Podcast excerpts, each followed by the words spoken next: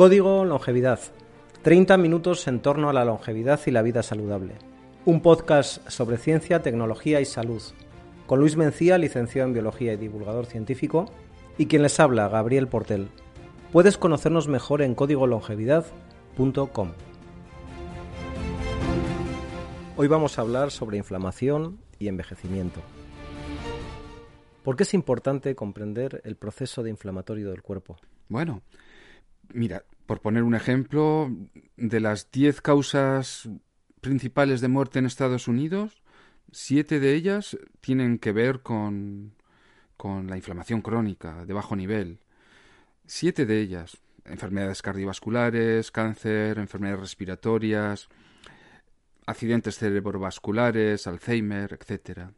Lo cierto es que la inflamación está en relación con una de las marcas del envejecimiento universales, digamos. Todos los seres vivos cuando envejecen, los seres pluricelulares, tienen una alteración en la comunicación intercelular. Podemos pensar el cuerpo como una gran ciudad, ¿no? Donde hay vecinos más próximos y otros más alejados y donde hay agentes que regulan la comunicación entre, entre la comunidad, ¿no? Agentes de tráfico, servicios de correos, mensajeros. Pues bien, a medida que envejecemos, el entorno de señales, el entorno de comunicación, esos mensajeros químicos que se producen en el cuerpo para comunicar unas células con otras, se convierte en un entorno eh, inflamatorio. Por eso se ha acuñado el término para referirse al envejecimiento como inflammaging, que en inglés viene de unir dos palabras, inflammation y aging, inflamación y envejecimiento, porque de alguna manera podríamos decir que envejecer es inflamarse. Y una de las causas de esa inflamación es lo que se conoce como fenotipo secretor asociado a la senescencia. Y eh, me he referido a esto alguna vez como la manzana en el frutero, ¿verdad? La manzana podrida en el frutero que acaba afectando al resto de, de manzanas del frutero.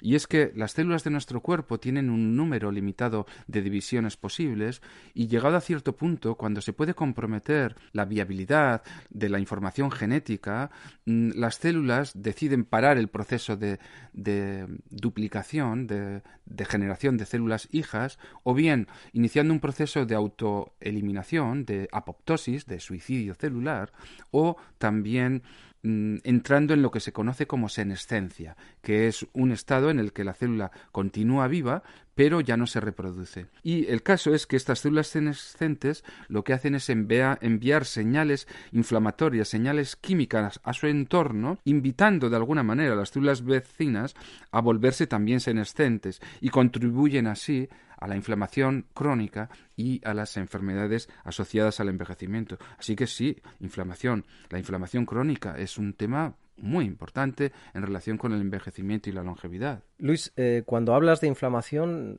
lo primero que me viene a la cabeza es en una contusión, en un traumatismo, pero supongo que estamos hablando de otro tipo de inflamación, ¿verdad? Efectivamente. Esa inflamación a la que haces referencia es una inflamación aguda es un mecanismo adaptativo de supervivencia de primera magnitud. Imagínate, si nuestro cuerpo sufre una lesión, hay un traumatismo, una quemadura, exposición al calor, una sustancia química o incluso una herida por la que podrían penetrar virus, bacterias, parásitos, hongos. Esto es una situación de emergencia. Se produce una alarma, llamas a los bomberos, a la policía, al servicio de mantenimiento del ayuntamiento, a todos los equipos, eh, al servicio de una emergencia, ¿verdad?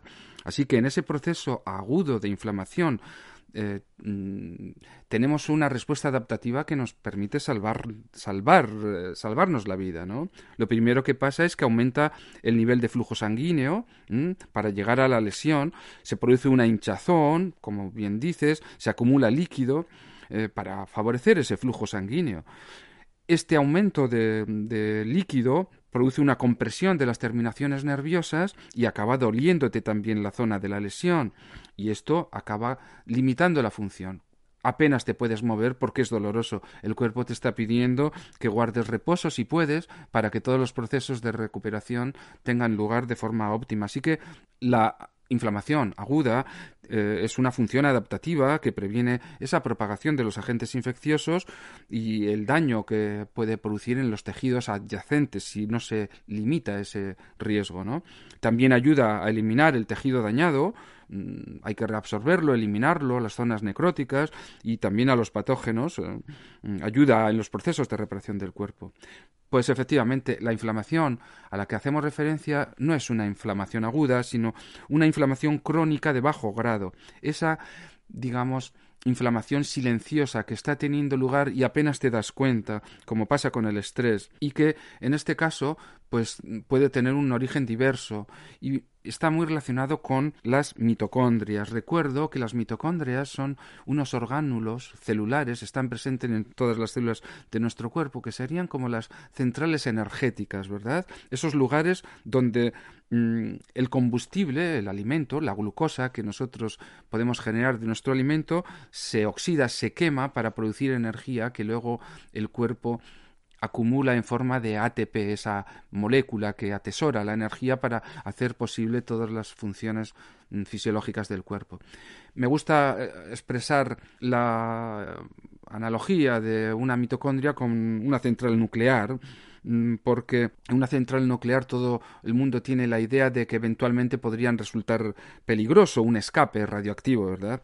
Bien, pues lo que pasa es que los procesos mitocondriales, la actividad que tiene lugar dentro de la mitocondria, mm, pues puede provocar un estado inflamatorio. Se conoce con el nombre de inflamasoma. Y es que mitocondrias dañadas, disfuncionales, ya no hacen bien su trabajo y tienen escapes, en este caso no son radiactivos, son escapes de radicales libres que pueden dañar a las estructuras celulares adyacentes o desencadenar una cascada de señales genéticas proinflamatorias, esos radicales libres, ¿verdad? Oxidan todo lo que se presente eh, a su lado, oxidan grasas, proteínas, cualquier estructura. De hecho, el envejecimiento se asocia con una disminución de la eficiencia mitocondrial, de cuánto eh, escape de radicales libres tiene lugar o de cuán eficiente es el cuerpo neutralizando dichos eh, radicales libres. Esa es una vía. Pero por otro lado está el tema de los eh, azúcares circulantes. Y es que la glucosa, la fructosa, cuando entran en contacto con proteínas y lípidos, grasas, se producen una cosa que se llaman, se produce una reacción química que da lugar a productos que se llaman productos finales de glicación avanzada. Y estas moléculas mm, se unen a receptores que hay en las superficies celulares, desencadenando también mm, la formación de mm, moléculas inflamatorias. Así que en personas que tienen un alto consumo de azúcares, pues se pueden producir estos productos de glicación avanzada. Y también en el modo en que cocinamos, ¿eh? Cuando nosotros decimos voy a poner a la plancha una, un solomillo y voy a sellar el solomillo, lo que estoy haciendo es con las altas temperaturas de la plancha producir una reacción química entre eh, los azúcares y las proteínas para sellar, para hacer esa capa durita que hace que no salga el jugo fuera, ¿verdad? Bueno, pues cuando uno en su dieta cocina a muy altas temperaturas, también está produciendo químicamente mm, productos finales de glicación que van a ser contraproducentes. Así que hay que tener en cuenta todas estas cosas. ¿Y qué nos predispone a padecer una inflamación crónica de bajo grado? Entre los factores de riesgo que nos predisponen a la inflamación crónica yo destacaría, por un lado, la edad. Las personas, a medida que envejecen, tienen niveles más elevados de moléculas inflamatorias, interleucina 6, factor de necrosis tumoral alfa, etc. Y que puede ser el reflejo de lo que venía diciendo antes, de una disfunción mitocondrial acumulativa, del daño oxidativo que se va produciendo porque las mitocondrias envejecen o no se renuevan adecuadamente. Otro factor de riesgo es la obesidad, incluso el sobrepeso. Y es que el tejido graso es, en cierto sentido, un órgano endocrino, se comporta como una glándula que segrega múltiples hormonas y entre ellas también citoxinas, es decir, mensajeros inflamatorios factor de necrosis tumoral alfa, interleucina 6, etc. Y sobre todo, si es grasa visceral, pueden llegar a producir hasta tres veces más. En personas con sobrepeso, las células grasas producen hasta un 35% del total de citoquinas, en concreto de interleucina 6, que hay en el cuerpo. Así que el índice de masa corporal es determinante como factor de riesgo. La dieta. una dieta alta en grasas saturadas se asocia a un aumento de los marcadores proinflamatorios. De hecho, la restricción calórica, y tenemos un podcast dedicado al ayuno y la restricción calórica, etcétera, es una buena estrategia de protección contra la inflamación. Otro factor de riesgo son el bajo nivel de hormonas sexuales. Y es que, como sabemos, las hormonas sexuales decrecen con el paso del tiempo y a partir de la menopausia y la andropausia, pues disminuyen a niveles muy bajos pues las hormonas sexuales también modulan de alguna manera la respuesta inmunitaria e inflamatoria. Testosterona, estrógenos reprimen la producción de ciertos marcadores eh, proinflamatorios. Y es que, bueno, la idea es esta, que eh, es muy extraña en la naturaleza la vida posreproductiva y en los humanos la vida posreproductiva pues viene asociada con, con la emergencia, la aparición de un montón de riesgo para padecer numerosas enfermedades. Sin embargo, durante la etapa pre-reproductiva o, reproductiva, digamos, la selección natural ha favorecido mecanismos de, compensación para sobrevivir y para favorecer la, multiplicación. Fumar, fumar sí, el, el humo tiene muchos inductores de inflamación, en particular lo que se conocen como especies reactivas de oxígeno. Lo cierto es que el tabaquismo aumenta inflama el cuerpo, aumenta la producción de citoquinas y además lo vemos, eh, acelera el envejecimiento ¿no? y aumenta el riesgo de enfermedad periodontal, de gingivitis y de enfermedad periodontal, que es otra, otro proceso inflamatorio mm, que es un indicador de la inflamación sistémica del cuerpo. ¿no? También es un factor de riesgo bueno, los trastornos del sueño. Cuando hay alteraciones en el sueño, cuando no hay un sueño de calidad, se elevan las moléculas proinflamatorias. Así que no dormir bien, tener un, el jet lag porque trabajas viajando constantemente, pues puede producir inflamación en el cuerpo aunque no te des cuenta. Y el estrés. El estrés eh, físico, emocional, eleva las citocinas eh, inflamatorias y se asocia, por cierto, a alteraciones del sueño y a un aumento de la, de la masa corporal. Y destacaría también como un factor de riesgo por la época que vivimos, por el consumo exagerado de azúcares, de bebidas azucaradas, y es que el exceso de glucosa en sangre alimenta los incendios inflamatorios. Eh, disminuye la sensibilidad a la insulina. La insulina, recuerdo, es esa hormona que actúa como una llave que desaloja rápidamente la glucosa de sangre y la envía a, bueno, al hígado, a las células musculares, a los adipocitos, para mantener un ambiente, mm, digamos, poco combustible. ¿no? Hay que bajar los niveles de glucosa eh, rápidamente para impedir esos incendios oxidativos e inflamatorios. Eh, el exceso de glucosa se utiliza en la formación de triglicéridos, eh, que se almacenan como grasa corporal o en sangre, peor todavía, como placas ateroscleróticas. ¿no? Un exceso de glucosa, mm, además, reacciona con las proteínas del cuerpo, formando productos de glicación que mencionábamos antes, que es, por cierto, otra de las causas del envejecimiento. ¿Cuáles son las enfermedades que se relacionan con la inflamación? Pues son muchas y, y muy importantes. Por ejemplo, las enfermedades cardiovasculares.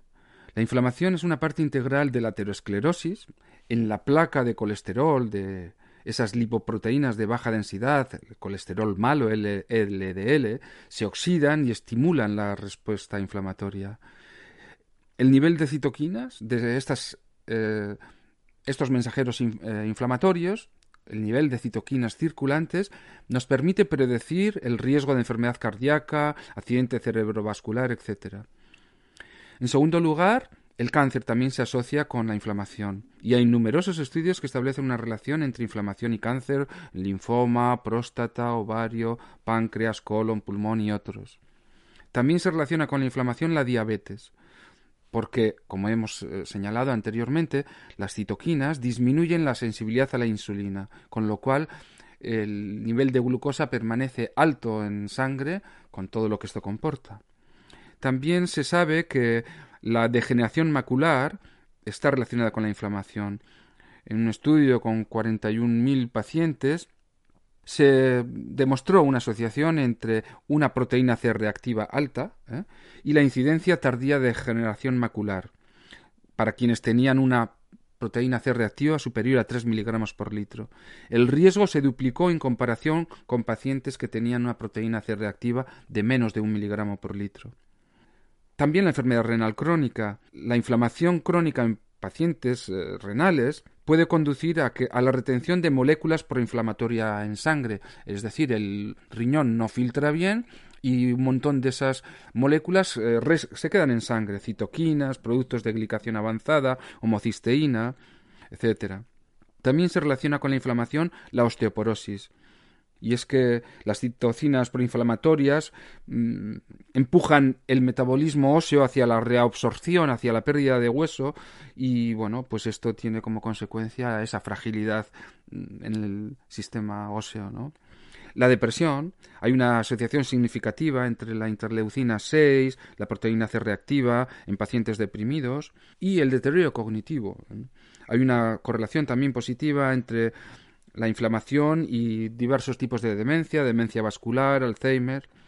En un estudio con personas con proteína C reactiva alta e interleucina 6 mayor de 24 picogramos por mililitro, lo que se vio es que las personas que tenían una interleucina 6 mayor de 1,4 tenían hasta un 30 o 40% mm, mayor de riesgo que aquellos que bueno pues que, no tenían tan alto ¿no? en general luego hay otras muchas enfermedades como la artritis reumatoide la enfermedad de Crohn eh, la pancreatitis, enfermedades inflamatorias y otras que no lo parecen, como la fibromialgia, en las que Sabemos que hay una relación, pero todavía no se sabe si estas enfermedades causan inflamación o, es, o si es la inflamación la que acaba mm, siendo la causa que genera la, la enfermedad. En todo caso, inflamación crónica se asocia a enfermedades mm, nada deseables. Hablabas antes de marcadores. ¿Cómo podemos saber nuestros niveles actuales de inflamación? pues podemos saber nuestros niveles eh, actuales de inflamación directamente haciendo un análisis de sangre. Hay un par de marcadores, uno de ellos es la proteína C reactiva, que en varones debería ser inferior a 0,55 miligramos por litro y en mujeres menor de 1 miligramo por litro. Y el otro es el, el, fibrinógeno, que deberíamos tener entre 200 y 300 miligramos por decilitro. Estos dos marcadores, la proteína C reactiva y el fibrinógeno, son estudios baratos que nos puede hacer nuestro médico de cabecera, seguramente, y que nos dan una idea bastante buena de cuánto de inflamados estamos. Pero luego hay otros test, otros análisis en sangre que podemos hacer que son mucho más específicos, pero también más difíciles de obtener y más caros, que informarían de una manera precisa de la presencia de esos mensajeros químicos, de esas señales inflamatorias que circulan por el cuerpo, esas voces de alarma, ¿no? Como el factor de necrosis tumoral alfa, la interleucina 1 beta, la interleucina 6, la interleucina 8. Bien, esta es la forma más directa de saber hacer análisis de sangre. Y luego de forma indirecta podemos deducir que estoy inflamado por otros signos, pues, pues el índice de masa corporal, si me sobran kilos, eh, si tengo alterado el sueño, eh, si mi dieta es rica en azúcares y féculas, en fin, esas son medidas indirectas. Lo mejor es hacerse un análisis eh, periódicamente. Y bien, cuando tenemos el resultado de esa analítica, ¿qué podemos hacer? ¿Está en nuestra mano reducir la inflamación? Pues sí, una vez más, las elecciones que hacemos, nuestro estilo de vida es determinante y puede reducir la inflamación, revertir la inflamación y, bueno, mm, eliminar mm, notablemente los factores de riesgo que predisponen a la inflamación crónica. En primer lugar, destacaría pues la alimentación y muy en particular los macronutrientes. Macronutrientes siempre es la proporción de grasas, hidratos de carbono y proteínas. Si evitamos dietas con altos niveles de carga glucémica o índice glucémico alto, estamos poniendo a distancia la inflamación. Sabemos que las dietas con grasas trans y las grasas saturadas eh, son también proinflamatorias. Y justo al contrario, cuando nuestra dieta es rica en grasas poliinsaturadas, omega 3, tenemos elementos dietéticos que reducen inflamación.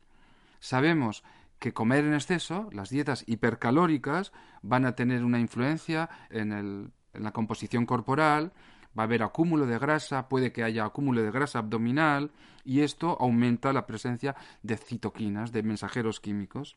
Así que incorporar a nuestra dieta elementos que actúen como antiinflamatorios, digamos, como mm, productos ricos en magnesio, betacarotenos, cúrcuma, eh, genisteína, como el de la soja, té, etcétera, es una buena idea. Y al contrario, limitar el consumo o reducir notablemente los alimentos, los macros que son proinflamatorios, como los carbohidratos simples, los azúcares y los almidones, las féculas y las grasas totales saturadas.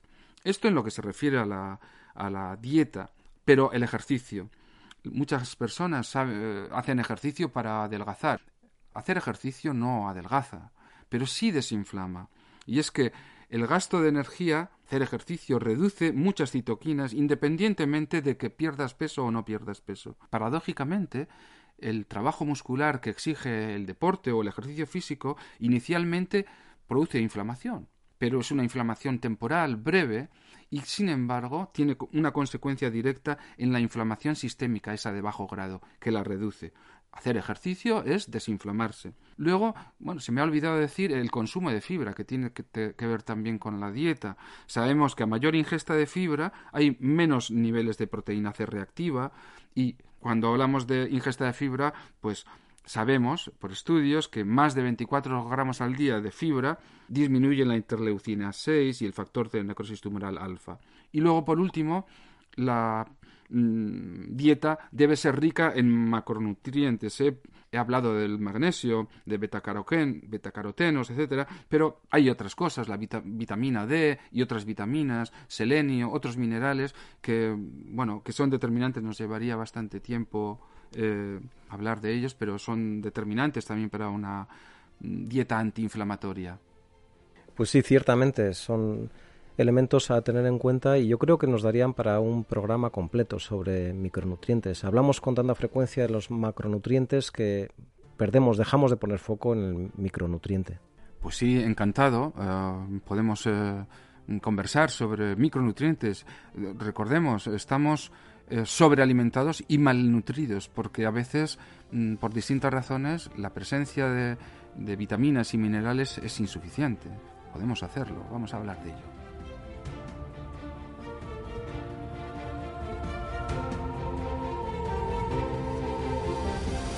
Y en la sección Ideas Fuerza, ¿qué tres ideas, qué tres sugerencias extraes de todo lo expuesto? En primer lugar, diría, una de las claves del envejecimiento es la alteración de la comunicación entre las células del cuerpo. Y entre esas alteraciones, la inflamación crónica de bajo grado ocupa un lugar destacado, porque envejecer es inflamarse. ¿Mm? En segundo lugar, la inflamación crónica está involucrada en las enfermedades que tienen como causa etiológica el, envejecimiento en sí, que como decimos tantas veces es el, el las enfermedades cardiovasculares, neurodegenerativas, metabólicas, autoinmunes y cáncer. Y en tercer lugar, que nuestro estilo de vida puede ser antiinflamatorio, que podemos optar por un tipo de dieta u otra, por hacer ejercicio o vivir de una forma sedentaria, por mejorar la calidad de nuestro sueño, etcétera, que está en nuestra mano una vez más disminuir los factores de riesgo que nos predisponen a la inflamación crónica de bajo grado y con ella a todas estas enfermedades mm, eh, asociadas. Muy bien, Luis. Envejecer es inflamarse, inflamarse predispone a enfermar y efectivamente se puede tener un estilo de vida antiinflamatorio. Y ya para ir concluyendo el episodio de hoy, hackeando el cuerpo, ¿Qué nos traes? ¿Qué nos recomiendas? ¿Qué podemos hacer? Bueno, voy a proponeros algo que influya en la inflamación, digamos, manteniendo unos niveles de glucosa saludables. Es decir, contribuir a, a la disminución del riesgo de inflamación manteniendo unos niveles de glucosa saludables. Para empezar, diría que lo deseable, lo óptimo, sería que nuestros niveles de glucosa en ayunas se mantuvieran entre 70 y 85 miligramos por decilitro esto nos hacen análisis anuales y, vemos cuál es nuestro nivel. Lo que no es tan frecuente es ver, y sin embargo es muy importante, es ver cómo se comporta nuestro cuerpo con la glucosa después de comer. Sería muy interesante que pudiéramos medirnos con un glucómetro los niveles de glucosa dos horas después de las comidas. Si fuera inferior a 125 miligramos por decilitro, estaríamos en condiciones óptimas. Digamos que tendríamos la inflamación a distancia. Estamos combatiendo la inflamación crónica. Otro modo de hacerlo, y es mi consejo de hoy, es tomar café verde después de las comidas. ¿Qué es el café verde? Los granos de café sin tostar. Estos granos producen altos niveles de ácido clorogénico y otros polifenoles que pueden suprimir niveles excesivos de glucosa en sangre. En el café tostado, parte de estos polifenoles y del ácido clorogénico se pierde. Por eso lo de que, sea café verde, sin tostar. El ácido clorogénico aumenta la señal para los receptores de la insulina, es decir, aumenta la sensibilidad de la a la insulina. Hace que sea mucho más eficiente el desalojo de la glucosa en sangre, llevándolo a las células, em, al, hígado, a las células grasas, etc. En un estudio con 56 voluntarios, a quienes se les sometió a una prueba de tolerancia a la glucosa, que es un procedimiento por el cual tú bebes una bebida azucarada con glucosa una concentración conocida y vemos cuáles son los niveles de glucosa en sangre cada 30 minutos, por ejemplo, ¿no? Bien, se establecieron dos grupos, un grupo que no tomaba café verde y otro que sí tomaba. Entre el grupo que no tomaba café verde se vio que la glucosa a los 30 minutos era de 144 miligramos por decilitro y en el grupo que tomó su taza de café verde, 200 miligramos, la glucosa era 124 miligramos por decilitro, es decir, un 14% menos. Y se vio también que quienes duplicaron la, eh, el café verde, el consumo, a 400 miligramos, ahí ya bajó un 28% el nivel de glucosa en sangre a los 30 minutos. Es decir, es un poderoso método para reducir eh, los niveles de glucosa después de una comida. Y eso es muy importante para la inflamación. Así que ya se sabe café verde para ayudar a combatir la inflamación crónica. Muy bien Luis pues muchas gracias por haber compartido todo este conocimiento con nosotros. Gracias a ti por darme esta oportunidad y nada hasta la siguiente. Si te ha gustado este episodio, compártelo en tus redes, con tus amigos, valóralo positivo en la app que utilices para escucharnos. En definitiva, te pedimos que lo difundas. Seguro que conoces a alguien que le puede interesar, y la verdad es que nos vendrá muy bien tu apoyo. Es lo único que te pedimos para seguir ofreciéndote contenidos interesantes y de calidad. Y si quieres estar atento a todas nuestras novedades y no perderte ningún programa, Suscríbete a este podcast o date de alta en nuestra lista de correo en la página web códigolongevidad.com. Ahí también encontrarás bibliografía y fuentes consultadas. Y por último, si te ha quedado alguna duda al escucharnos o quieres que ampliemos alguna cuestión, envíanos tus preguntas al correo electrónico info